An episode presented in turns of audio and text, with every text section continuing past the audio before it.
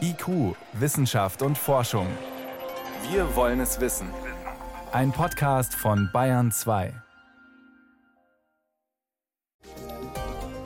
Was hat ein Süßwasserfisch in der Ostsee zu suchen? Immer mehr Stichlinge leben dort und sind ein Problem.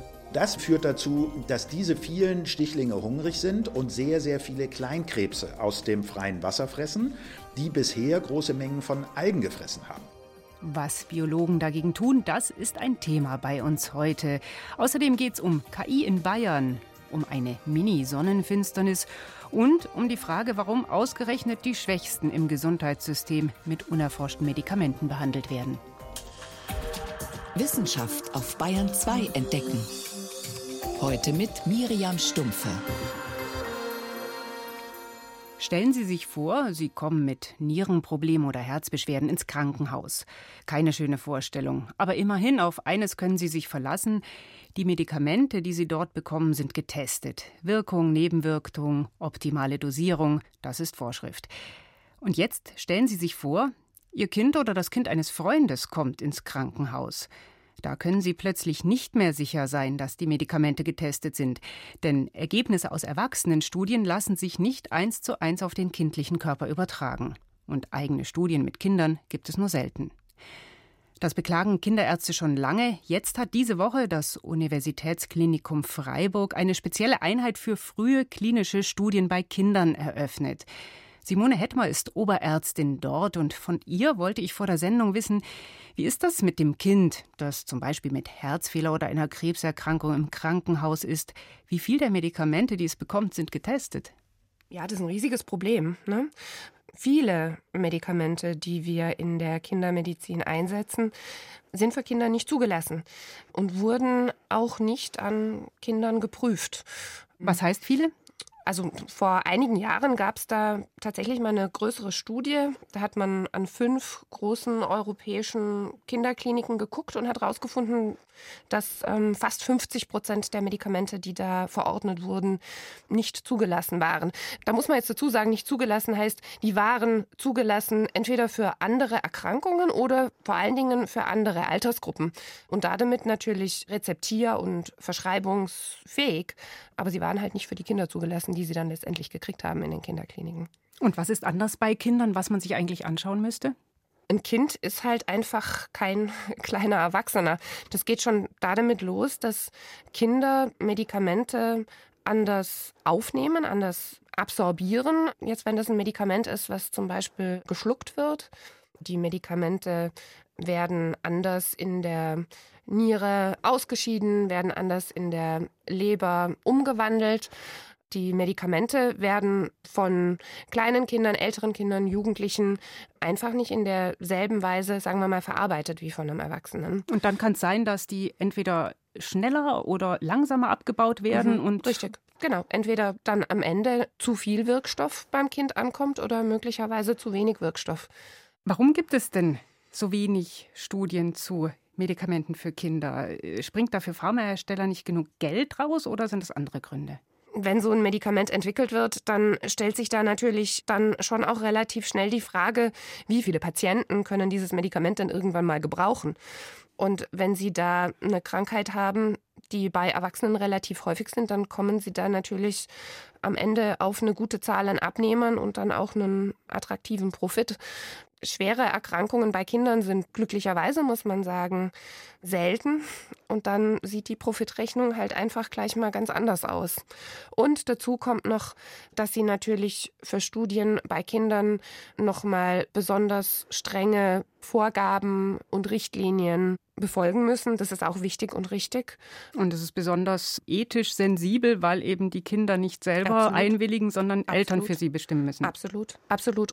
Und an Ihrer Einheit am Universitätsklinikum Freiburg, was für eine Studie zum Beispiel läuft gerade? Worum geht es denn da?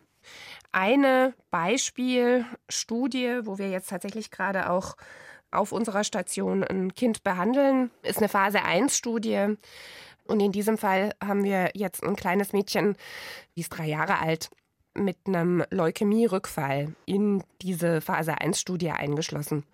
Und dieses kleine Mädchen nimmt das Medikament jetzt seit einigen Wochen und verträgt das Medikament sehr gut, worüber wir uns sehr freuen und hat auch drauf angesprochen. Die Erkrankung ist nicht komplett unter Kontrolle, aber die Studienbehandlung hat da durchaus einen sehr positiven Effekt gezeigt.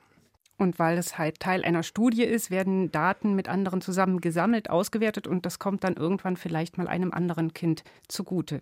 Absolut. Wenn man an so einer frühen klinischen Studie teilnimmt, dann heißt das, dass man Zugang zu neuen Medikamenten gewinnt. Und zusätzlich bedeutet es natürlich, dass man auch aktiver Teil des Prozesses ist, der dann dazu führt, dass in sagen wir mal, fünf Jahren oder zehn Jahren eine neue Behandlung dann möglicherweise etabliert ist und als die Standardbehandlung angeboten werden kann. Am Universitätsklinikum Freiburg hat die erste fachübergreifende Einheit für frühe klinische Studien bei Kindern eröffnet. Oberärztin Simone Hettmer war das. Vielen Dank. Ja, vielen herzlichen Dank an Sie.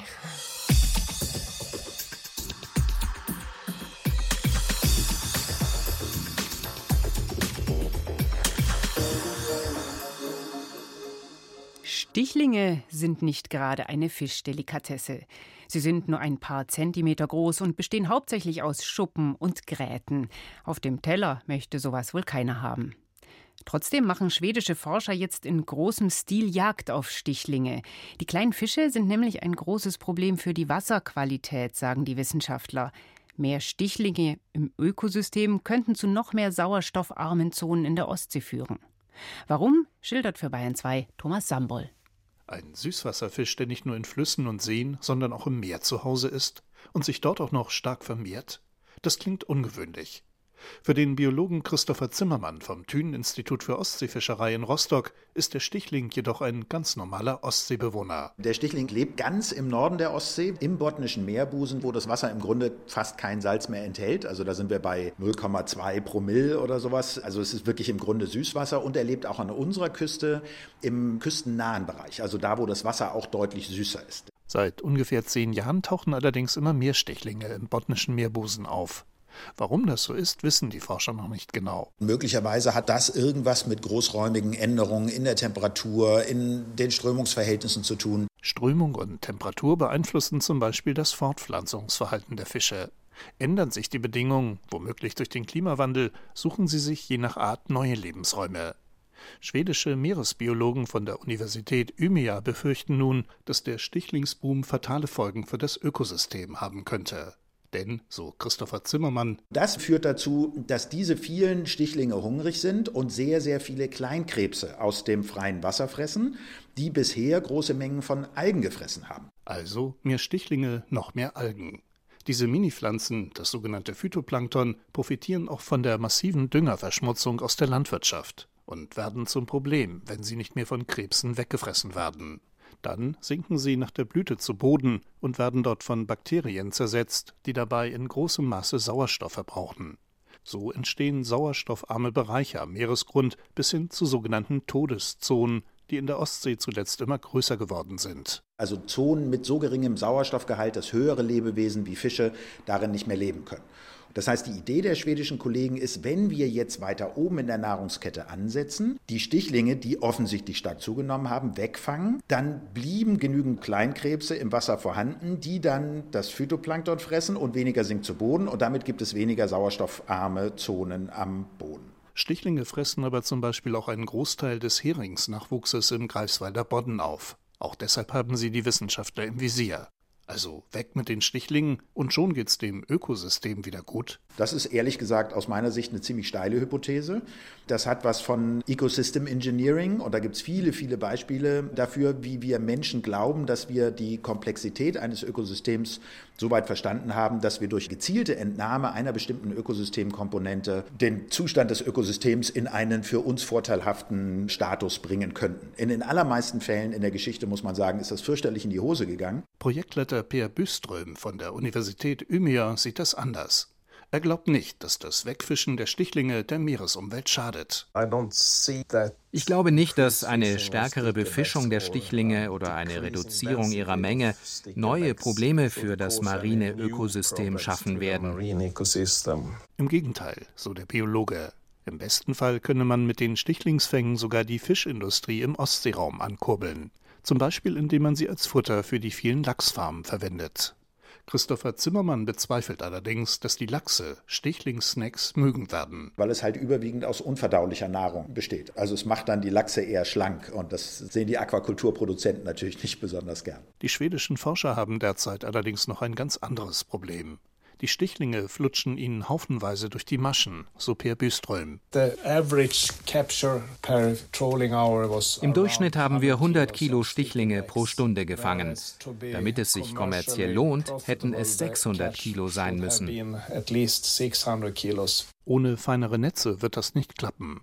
Aber selbst mit besserem Fanggerät sind die Erfolgsaussichten für das ungewöhnliche Projekt ungewiss findet auch Thünenforscher Christopher Zimmermann. Dann fischt man natürlich nicht nur Stichlinge, sondern alles andere, was an Tieren in der gleichen Größenordnung ist, auch mit. Das möchte man aber gar nicht. Das heißt, die Wahrscheinlichkeit, dass man einen relativ umfangreichen Eingriff in das Ökosystem vornimmt, obwohl man ja eigentlich nur Stichlinge fangen möchte, ist relativ groß.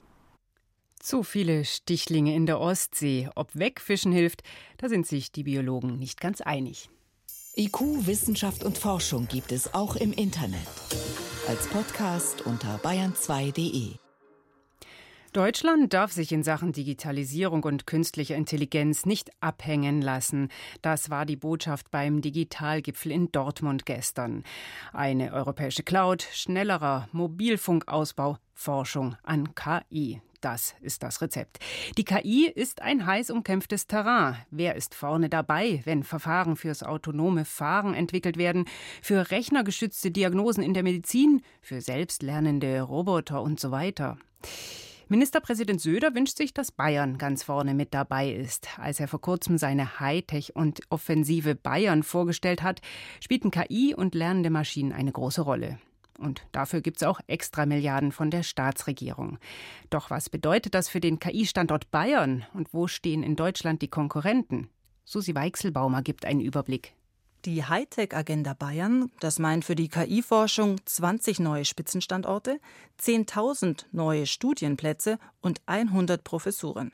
22 davon sind allein für die Münchner Hochschulen TU und LMU vorgesehen. Das sind mehr KI-Lehrstühle, als Baden-Württemberg zusammengenommen hat. Trotzdem ist das Nachbarbundesland die mitunter renommiertere Adresse, wenn es um maschinelles Lernen oder Robotik geht.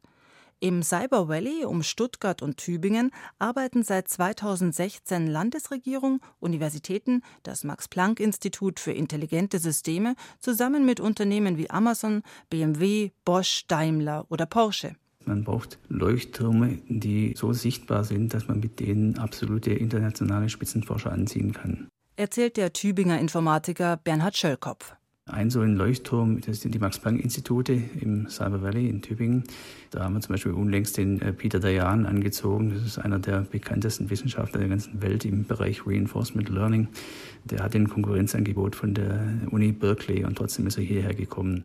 Solche Koryphäen sollen jetzt auch nach Bayern kommen, genauer ins Zentrum der bayerischen KI-Forschung München. Vorbild Cyber Valley, sagt TU-Präsident Thomas Hofmann. Das versuche man schon länger. Das gleiche Prinzip verfolgen wir in München mit unserem On-Campus-Modell, wo wir Unternehmen wie SAP, Unternehmen aber auch wie Siemens, Oerlikon, Linde und weitere auf den Campus bringen, um genau in unmittelbarer Nähe und sozusagen barrierefreier die Synergien zwischen den Einrichtungen zu nutzen, sodass wir dann eben mindestens so stark, am besten auch erfolgreich sind als andere Standorte in der Welt. Als Hauptkonkurrenten nennt Hofmann USA und China. Mit Baden-Württemberg stehe man in gesundem Wettbewerb. Die Hightech-Agenda setzt nicht nur auf das Zentrum München. Würzburg ist als Schwerpunkt für Datenauswertung bereits beschlossen, Ingolstadt als Zentrum für autonomes Fahren, Erlangen für Gesundheit und Medizin. Andere Adressen dagegen Tatsächlich ist es so, dass Bamberg auf eine gewisse Art bisher in der KI-Strategie Bayerns noch nicht sehr gut bedacht wurde. Reklamiert die Professorin für angewandte Informatik Ute Schmidt aus Bamberg. 100 KI-Professoren verspricht die Regierungserklärung. 50 davon werden frei vergeben an die besten Anträge. Und da haben wir hier natürlich die Griffe schon gewetzt und würden uns natürlich total freuen, wenn Bamberg da mit seinen Stärken rüberkäme. Wo die Exzellenz herkommen soll für 100 Professuren, ist in Bamberg genauso die große Unbekannte wie an der Münchner TU. Wir müssten schauen, dass wenn die Professuren besetzt werden, dass die auf Spitzenniveau besetzt werden. Lieber machen wir ein paar weniger, und ich weiß am Ende, ich habe vielleicht 30 oder 40 der besten Leute in Bayern, als dass ich 100 der zweit- oder drittbesten habe, dann haben wir 20 Jahre Zweitklassigkeit. Geparkt auf festen Stellen und womöglich an irgendwelchen Standorten, warnt TU-Präsident Hofmann.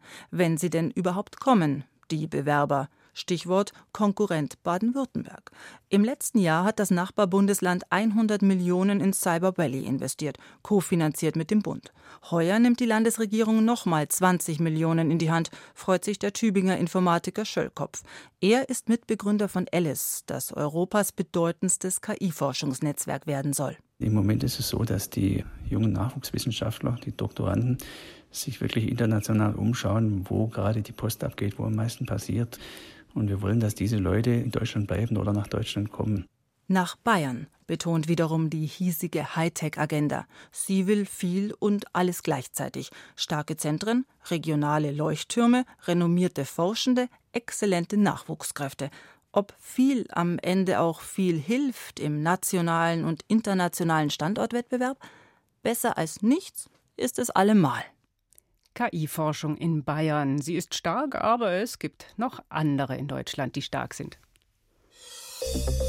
Bayern 2. Wissenschaft schnell erzählt. Dafür ist jetzt mein Kollege Helmut Nordwig ins Studio gekommen und es geht zum Beispiel um autonome Fahrzeuge. Ja, die können durch ein kleines farbiges Muster, das zum Beispiel auf einem T-Shirt gedruckt ist, verwirrt werden.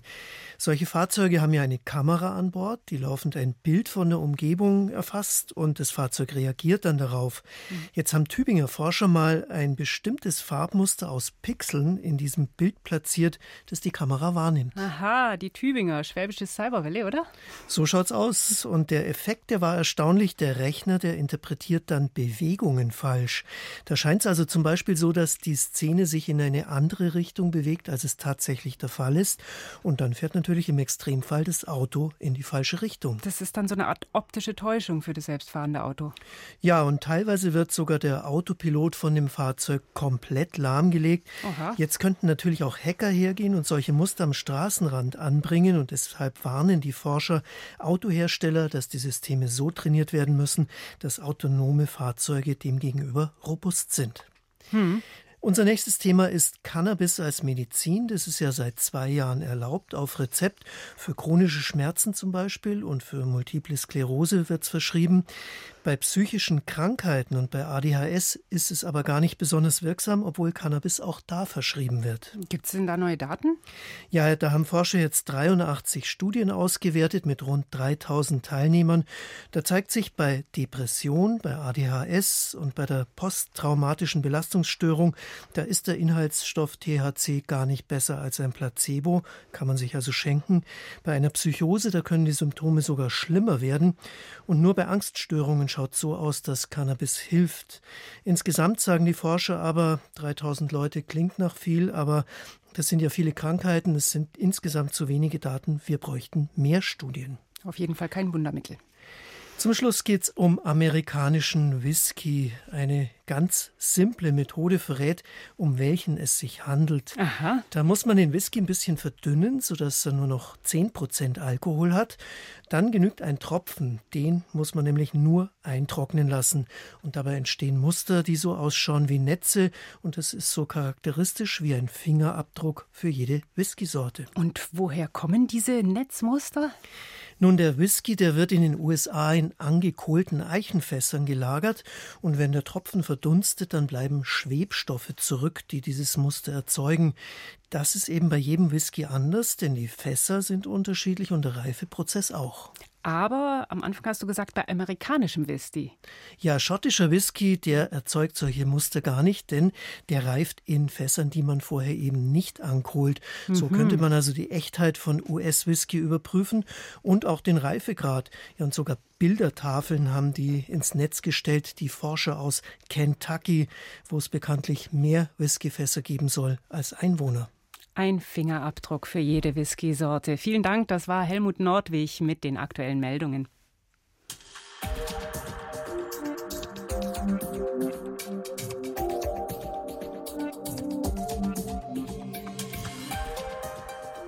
Manchen geht's ja viel zu schnell mit der Nacht und der Dunkelheit. Schon ab halb sechs ist es jetzt duster, wenn wir aus dem Haus treten. Gutes Buch, warmer Tee, das kann eine Strategie sein, das Beste draus zu machen. Es geht aber auch anders, quasi mit der Flucht nach vorne. Einfach nochmal eine warme Jacke anziehen und schauen, was der Nachthimmel zu bieten hat. Auch wenn heute einige Wolken über Bayern hängen, mit etwas Glück ist der Himmel in den nächsten Tagen klar genug, um Sterne zu sehen. Was der November zu bieten hat, weiß Yvonne Meyer.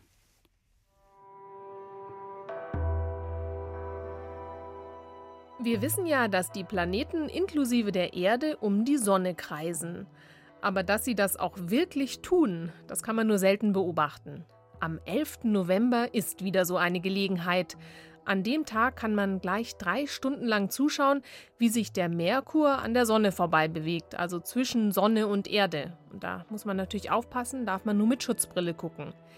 Es ist eine Mini-Sonnenfinsternis. Dunkel wird es dabei nicht, denn der Merkur ist viel zu klein. Die Sonne ist im Durchmesser 190 Mal größer und der Merkur ist nur ein kleines Pünktchen auf ihr. Am besten geht man also in eine Volkssternwarte, die ist dafür ausgerüstet. Denn man braucht speziell ausgerüstete Teleskope, mit denen man auch Sonnenflecken beobachten kann. Und vor allem natürlich eine spezielle Sonnenschutzfolie, damit man sich die Augen nicht verletzt. Und es reicht auch nicht, eine Sonnenfinsternis-Schutzbrille vor die Linse zu halten. Wer den Merkurtransit von Anfang an beobachten will, am frühen Nachmittag müssen Sie bereit sein. Um fünf nach halb zwei mittags berührt das kleine Scheibchen erstmals den Sonnenrand. Und zwei Minuten später ist es dann schon ganz vor der Sonnenscheibe und zieht langsam Richtung Sonnenmitte. Rund drei Stunden lang können wir in Deutschland das beobachten. Um halb fünf etwa gehen Sonne und Merkur zusammen unter. Und übrigens, Wer diesen Merkur-Transit verpasst, der hat erst in 13 Jahren wieder eine Chance. Am 13. November 2032 wäre dann der nächste Transit. Im November kann man auch einen der hellsten Sterne am Nachthimmel sehen. Fomalhaut heißt der. Das ist arabisch für Maul des Fisches. Der ist 25 Lichtjahre von uns entfernt, ist eine heiße und junge Sonne, nur 400 Millionen Jahre alt. Und bei der hat man sogar schon einen Exoplaneten gefunden, und zwar 2008. Wo man jetzt Formalhaut findet, also Formalhaut ist der hellste Stern im Sternbild südlicher Fisch. Und wenn er im Süden steht, dann kann man ihn dicht über dem Horizont sehen. Und es lohnt sich auch ein Blick auf das Sternbild Steinbock. Das liegt rechts über dem hellen Stern Fomalhaut, nah am Horizont im Süden. Sieht ein wenig aus wie ein Dreieck, das auf seiner Spitze steht. Und im Sternbild findet man auch einen wunderschönen Kugelsternhaufen. Im Fernglas ist es nur ein nebliger Fleck, aber im Teleskop wird er ganz prächtig. Hunderttausende von Sterne kann man da bewundern und zum Beispiel das Weltraumteleskop Hubble hat die beeindruckend aufnehmen können. Mehr zum Sternenhimmel im November, alle Infos zum Merkurtransit und Fotos vom Sternbild Steinbock inklusive Kugelsternhaufen finden Sie unter br.de/slash Sternenhimmel. Der Sternenhimmel im November. Für heute war es das in IQ Wissenschaft und Forschung. Im Studio war Miriam Stumpfe.